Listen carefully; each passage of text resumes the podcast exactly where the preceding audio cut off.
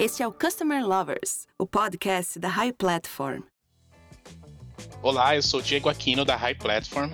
E eu sou Leonardo Palota, head da High Academy, a primeira escola de Customer Experience do Brasil. Bom, o tema de hoje é mudança do comportamento do consumidor em ambientes digitais.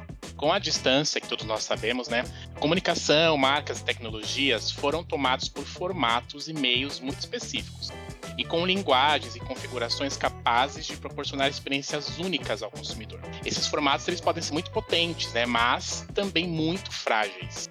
Mais do que nunca, né? Temos que refletir sobre temas que provocam a reflexão sobre o que está por vir no branding, no marketing digital e principalmente no comportamento de marcas com, com os consumidores. Então, nesse nessa episódio aqui do podcast Customer Lovers, convidamos Marcos Hiller, que é o professor da SPM, autor de cinco livros na área e estrategista de marca, para nos apresentar o seu olhar sobre essas questões e debatermos cases para mostrar como o binômio marca e ambiente online pode nos inspirar e viabilizar novas ideias. Professor Marcos Hiller, fale um pouco sobre a sua biografia. Maravilha, Diego, Léo, um prazer estar com você aqui. Minha biografia, ela não é melhor nem pior que a de ninguém, né? Ela é a minha biografia. Cada um de nós temos a nossa história. E a minha história, ela é, eu tenho, tenho 41 anos, moro aqui em São Paulo, fiz faculdade de administração, por influência do meu pai, comecei a trabalhar no mercado financeiro, né? Quer dizer, a gente é levado pelas circunstâncias ali, fiz estágio num banco, e aí um belo dia, para mim aquilo perdeu um pouco sentido, eu enveredei para um viés mais acadêmico, eu me tornei professor, e eu leciono já faz quase 15 anos, eu sou professor, estou em sala de aula, né? Hoje em dia em salas online, quase todas as noites, é, tem uma empresa também na área de branding, na área de estratégia de marcas, de pesquisa, enfim. Então a minha vida ela é basicamente é, dividida em duas, dois grandes hemisférios, né? um viés mais acadêmico, mais de pesquisa, mais sala de aula. Eu tenho mestrado na área de comunicação e consumo. Aliás, é, fazer o mestrado nessa área de, de ciências sociais foi fundamental para eu entender as lógicas desses novos espaços online. Né? E minha segunda metade é esse viés mais mais corporativo, vamos falar assim. Eu ajudo marcas a contar histórias, ajudo marcas a construir relevância na vida das pessoas. Enfim, só para sair um pouco desses temas aí mais sisudos, eu também sou um, um bebedor de cerveja voraz, eu adoro tomar cafés especiais, adoro viajar, estou super chateado com a pandemia e gosto de YouTube e gosto de Depeche Mode e tantas outras coisas boas da vida. Muito legal. Marcos, eu queria entender um pouco se a gente está vivenciando uma revolução digital hoje. Diego, essa tua pergunta é uma pergunta que me martela a cabeça constantemente, né? São perguntas que nos suscitam reflexões exaustivas, são perguntas que não têm uma resposta simplista. Né? Temos hoje uma revolução digital em curso? Uh, se sim, que revolução é essa? Ou não? A gente não tem revolução coisa nenhuma. O mundo hoje passa por meras transformações. Né? Aliás, muitas transformações, né? Que século difícil esse que nós estamos vivendo, né? Que século complicado, né? Começamos 2001 lá com as Torres Gêmeas de Nova York, quebra da bolsa, guerra da Síria, terrorismo e agora uma pandemia, né, que está absolutamente atravessando o planeta de uma forma muito drástica. Ou seja, dado essa complexidade de, de, de acontecimentos, dado essa fragmentação de informação, é muito difícil a gente dar respostas precisas sobre esses temas, né? Eu gosto sempre de tentar ancorar o meu olhar a partir de perspectivas teóricas, né? Eu gosto de convocar sempre autores, pensadores contemporâneos, para que eles é, aqui tem uma frase que eu gosto do Isaac Newton, né? Como é que é? Você quer enxergar mais longe? Suba no ombro de gigantes, né? Eu gosto sempre de tentar subir no ombro de gigantes para tentar ter visibilidade, para tentar ter clareza, para tentar enxergar mais longe, para tentar buscar algum tipo de lucidez de interpretação. Né? Acho tudo muito complexo. Eu tenho muita dificuldade de, nesse momento, aliás, de verdade, de te dar uma resposta precisa, né? uma resposta.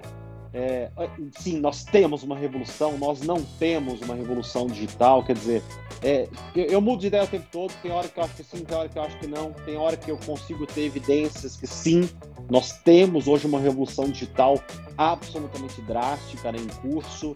É, próprio, as próprias marcas pregam isso, né?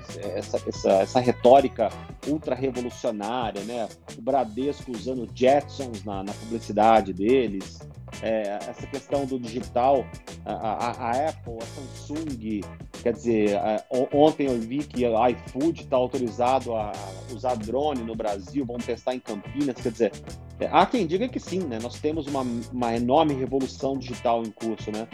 Mas se você olhar sob outro prisma, não, cara. Assim, quantos por cento do Brasil é conectado? Né?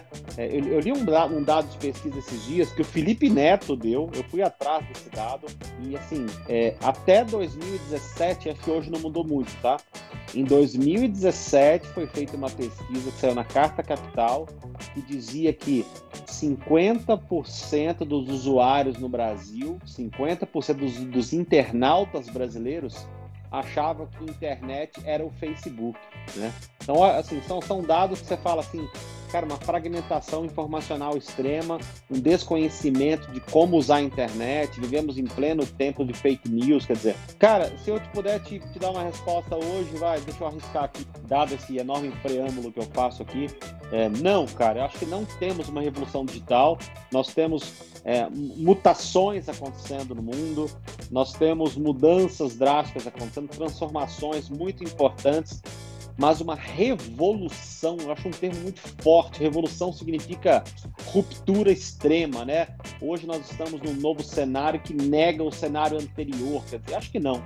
Acho que temos novos paradigmas, temos transformações drásticas, temos desdobramentos por conta do digital e, sobretudo, pela forma como as pessoas se apropriam. Né? Gosto sempre de entender o que está acontecendo, Diego, a partir das pessoas, a partir de apropriações sociais a partir da forma como as pessoas se apropriam dessas mudanças. Eu nunca coloco, eu nunca carrego na tinta na tecnologia, no dispositivo, né? Quer dizer, o drone via iFood vai dar certo?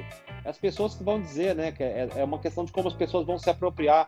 O Google Glass não deu certo. O Google Glass foi um fracasso porque não foi apropriado socialmente pelas pessoas. Enfim, sempre gosto de analisar o que está acontecendo sob essa ótica da vida das pessoas. Agora, Hiller, sensacional essa sua informação sobre a visão do, do brasileiro, que o Facebook é a própria internet, né? Fantástico essa, essa visão. Agora, trazendo essa sua experiência com branding e o seu mestrado em consumo, de que forma essas transformações impactam o dia a dia de um gerente de marca e principalmente das relações das marcas com os consumidores? A impacta decisivamente, né, Léo? Porque um gerente de marca, vai, eu sou, eu sou um brand manager da Unilever, eu sou um brand manager da Skoll, eu trabalho na Nestlé, eu sou um gerente de marca de uma empresa que vende cimento, que vende biscoito, seja lá qual for a categoria que você atue, hoje em dia eu vejo duas grandes questões. Primeira, cardápio comunicacional está muito mais vasto, né? Eu fui gerente de marketing de um banco nos anos 2000. Basicamente, para fazer comunicação ali, era uma coisa, entre aspas, muito mais fácil, né? Eu tinha televisão, jornal, revista, rádio e mala direta. Eu mandava muito mala direta para casa das pessoas. Mandava, usava muito, correio, né?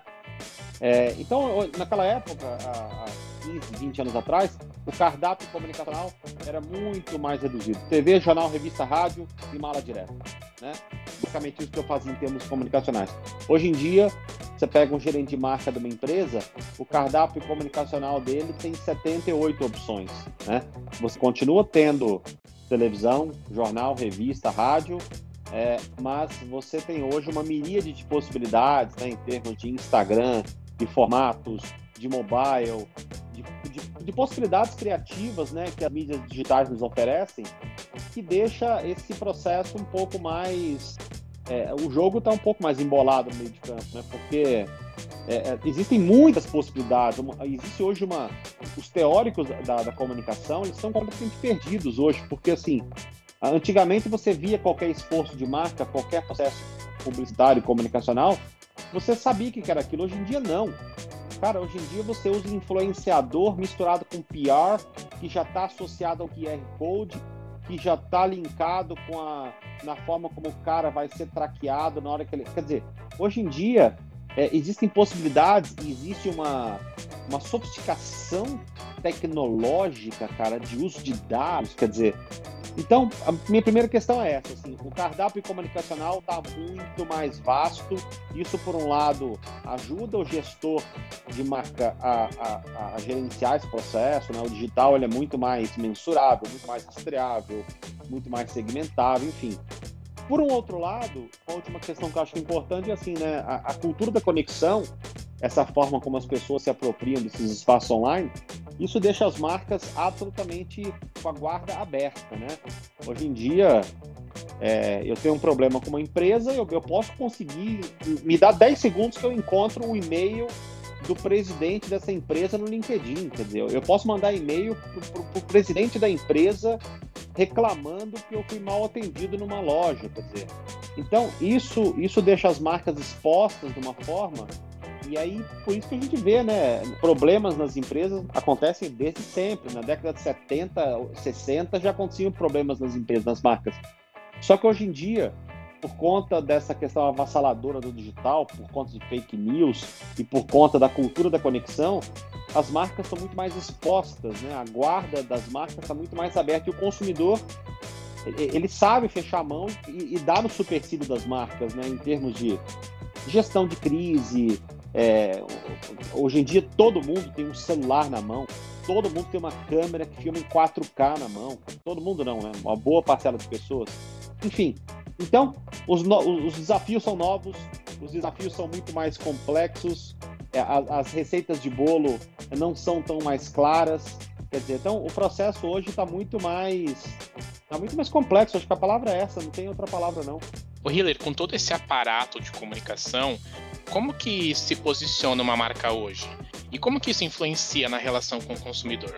Ô, Diego, apesar de tudo isso que eu estou falando aqui, dessa minha retórica de, de, transformações drásticas, o jeito de você construir uma marca, o jeito de você construir um brand positioning, um posicionamento de marca, ele é regido por um método que existe há 30 anos atrás e isso não mudou até hoje, acredite se quiser.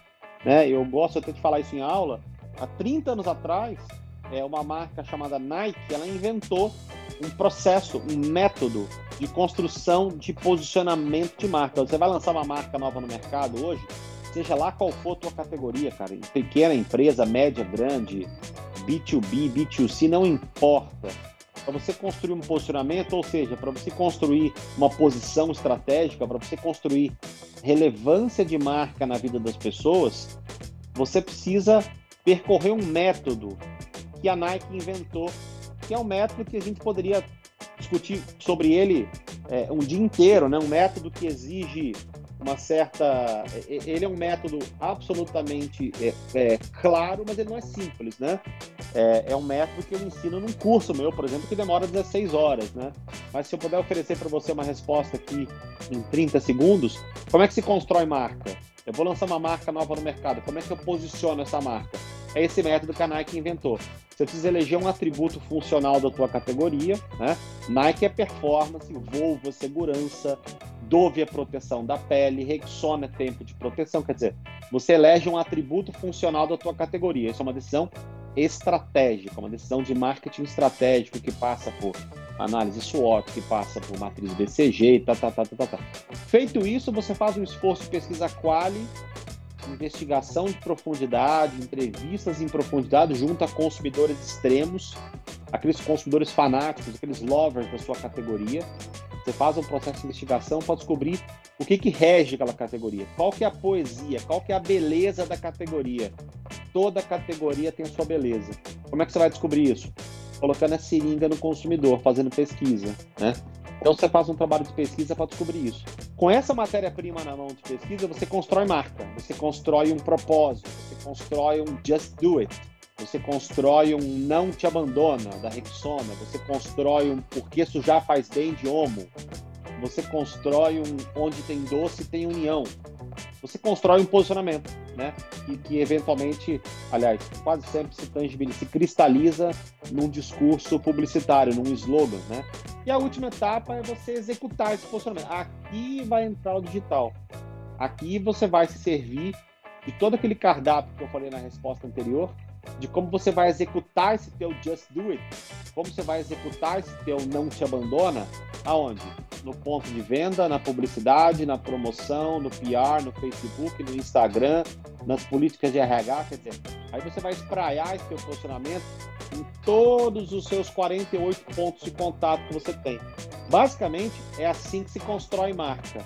É um método universal, vale para qualquer tipo de empresa, vale para qualquer tamanho de empresa, vale para marca de empresa, vale para marca de produto, vale para marca de serviço, enfim. Ele é bastante universal e a Nike inventou isso há 30 anos atrás. E Hiller, a partir do momento que temos esse posicionamento e que aí devemos espalhar esse posicionamento, como você citou nessa última etapa da metodologia da Nike. Então, falando, voltando a falar de comunicação, na sua visão, há um certo embate hoje entre mídia online e mídia offline que ainda está em curso? E como é que você enxerga isso? Como deve ficar esse relacionamento com o consumidor é, dentro dessas duas frentes? É, esse é um embate que ainda se insiste a ser feito, mas eu, a gente sempre gosta de pensar, né, Léo? A gente já falou bastante sobre isso. A gente sempre gosta de pensar de uma forma integrada, né? Não existe mídia on, mídia off, está tudo integrado, né? Eu estou vendo televisão aqui agora, eu estou com o meu celular na mão, né? A gente tem que pensar de uma forma sempre integrada de comunicação. É claro que as mídias tradicionais, TV, jornal, revista, rádio, elas estão preocupadas, porque a mídia digital hoje está muito forte. Né?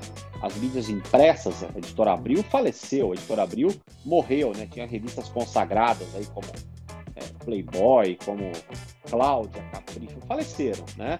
As rádios é, tradicionalmente falando, hoje em dia estão completamente na internet. Parece que a Jovem Pan é a, é, é, a maior produtora de conteúdo no YouTube hoje no Brasil. Quer dizer, uma rádio, não dá nem pra gente chamar de rádio, mas quer dizer, é uma coisa de. é um produto digital. Tem o Panflix hoje, que é o Netflix da Jovem Pan, aliás, um nome que eu acho horroroso, diga-se de passagem, Panflix, pelo amor de Deus. Enfim, é, as mídias hoje estão completamente hibridizadas, né? Tem que pensar sempre de uma forma integrada, né?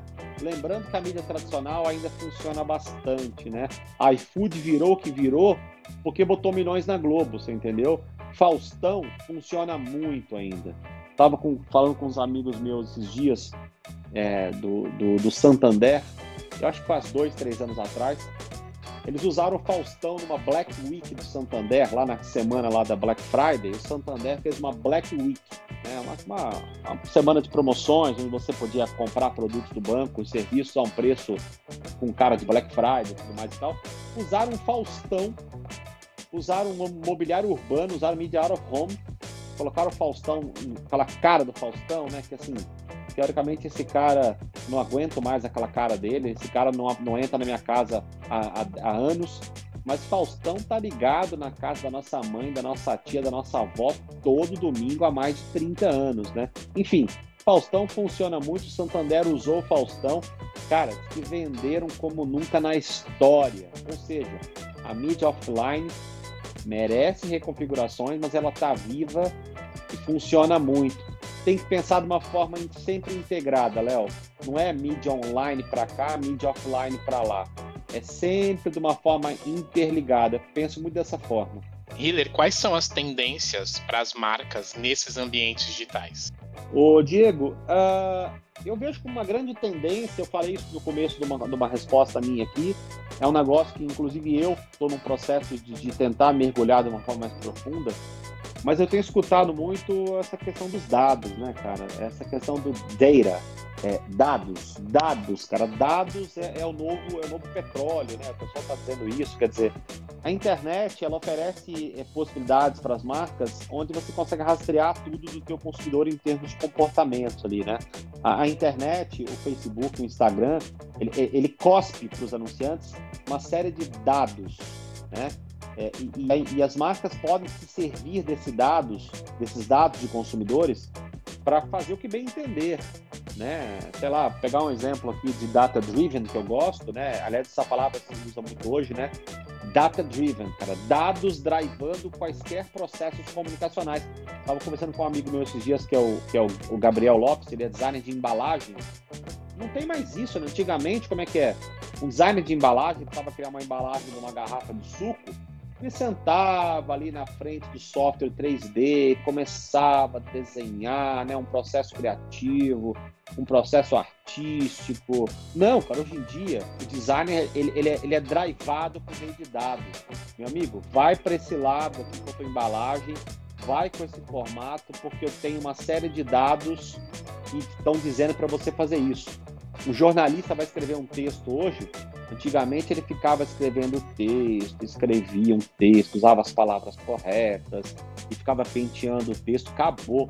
Você escreve um texto hoje a partir do que o Google vai gostar e ponto final, né? Um processo comunicacional de marca hoje também, né? Um processo de o que, que eu vou fazer em termos de comunicação. Facebook hoje tem quase 3 bilhões de usuários, né? Eles têm ali muitos dados, né? Eles sabem tudo desses 3 bilhões de usuários, cara. Sabem tudo da gente. Sabe quem nós somos, onde a gente mora, o que a gente gosta, o que a gente não gosta. Sabe tudo. Ele vende isso para as marcas, né? Essas informações valiosíssimas. Tem uma marca que eu gosto desse case, a Kleenex, Kimberly Clark, né? Uma multinacional de bem de consumo. Ela tem uma marca de lenço de papel chamada Kleenex, que todo mundo usa, né? Aliás, esse é o slogan deles, né? Someone needs one. Todo mundo usa. Todo mundo precisa de um lenço de papel. Eles têm um posicionamento de marca muito voltado para a questão da emoção das pessoas. A gente usa lencinho de papel para muitas situações. Para suar o nariz, para tirar a maquiagem. E usa muito para chorar, né? Quando as pessoas choram, a gente recorre ao lenço de papel, geralmente, né? E aí, o Facebook, eu sou da Kleenex, cara. A minha marca lida com a emoção das pessoas. Faz um mergulho nesses seus 3 bilhões de usuários que você tem aí, esses 3 bilhõezinhos. Me traga insights, me traga dados. Por que, que as pessoas choram? Como é que as pessoas se emocionam no planeta? E como é que elas deixam isso à mostra numa rede social? O Facebook cobra alto para dar essa resposta para a Kleenex.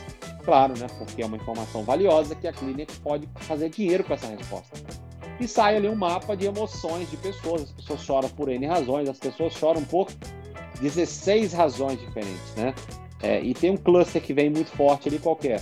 As pessoas choram por conta de questões de animais, animais de estimação, causas de animais, cachorro do Carrefour. As pessoas choram muito por causa disso, né? Então, Kleenex, a partir desse cluster, a partir dessa pista, a partir desse dado, criou toda uma estratégia de produção de conteúdo de vídeos de um cachorrinho, por exemplo, que teve um acidente, ele não mexe as patinhas de trás, ele ficou paralítico. E um casal de cadeirante adotou esse cachorro, ele ganhou uma nova chance. O novo o cachorro se chama Chance.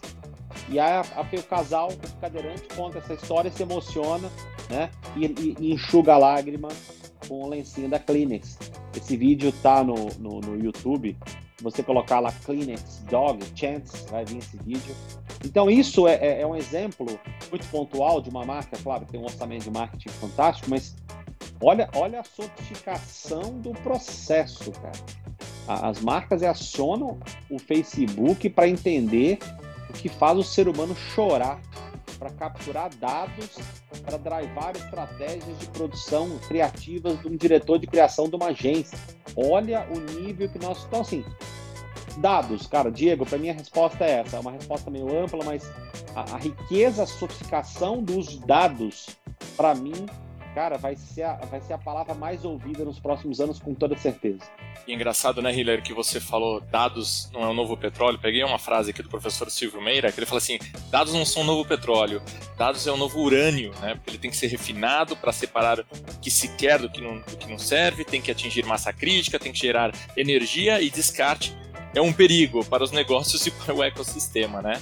Bom, para a gente concluir, Hiller, depois de todo esse bate-papo rico sobre o universo online, eu queria ter a sua visão se no final das contas o consumidor final está pronto para uma interação totalmente online, principalmente brasileiro, né? Vamos fazer uma análise o Brasil tem uma desigualdade social extrema, né? É, nós aqui é, somos pessoas, entre aspas, somos não, somos, entre aspas não, somos muito privilegiados, todos nós aqui temos um celular é, de 4, 5 mil reais na mão, com 4G, com 5G maravilhoso, né? Essa não é a realidade de, de 70% do Brasil, né? Então, a, a internet hoje ainda não atinge todo mundo, e se atinge, atinge de uma forma muito fragmentada, como a gente falou, né?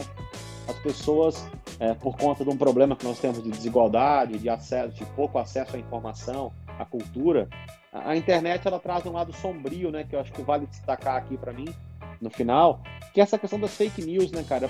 Pra mim isso aqui é um negócio, puta, eu demorei para concluir isso, mas é um negócio que não tem solução, cara. É uma, uma, tristeza, né? Fake news, né? Aí é um problema global, não é só do Brasil. O Brasil sofre bastante com isso.